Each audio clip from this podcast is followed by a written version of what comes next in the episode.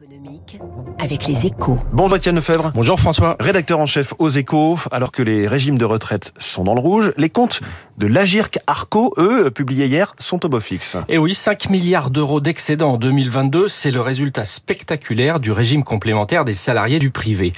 Alors comment expliquer une telle performance, sachant que la démographie n'est pas favorable? Eh bien, c'est d'abord lié aux fortes créations d'emplois, mais aussi à la bonne gestion des syndicats et du patronat qui pilotent ces régimes et qui n'ont pas hésité par le passé à prendre des décisions difficiles. Hausse de cotisation, baisse de la valeur du point, désindexation des pensions et même un malus pour les salariés partant dès 62 ans afin d'inciter à travailler plus longtemps.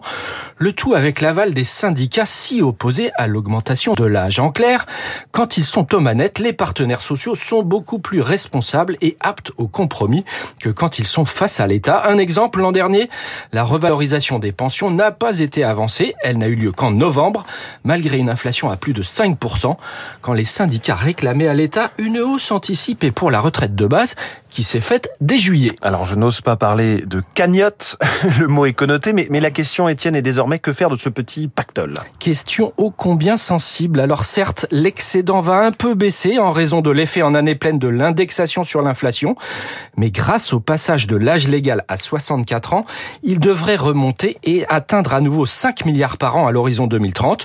Une négociation va donc s'ouvrir pour décider des règles à venir.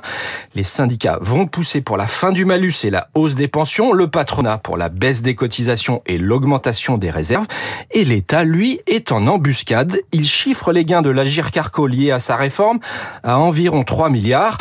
De quoi justifier que le régime finance en partie la retraite minimum à 1200 euros et l'État peut pour cela employer la manière forte.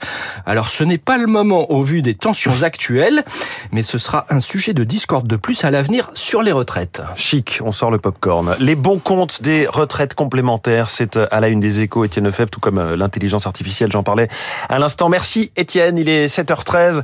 Jean-Hervé Lorenzi, le fondateur du Cercle des économistes, avec nous dans quelques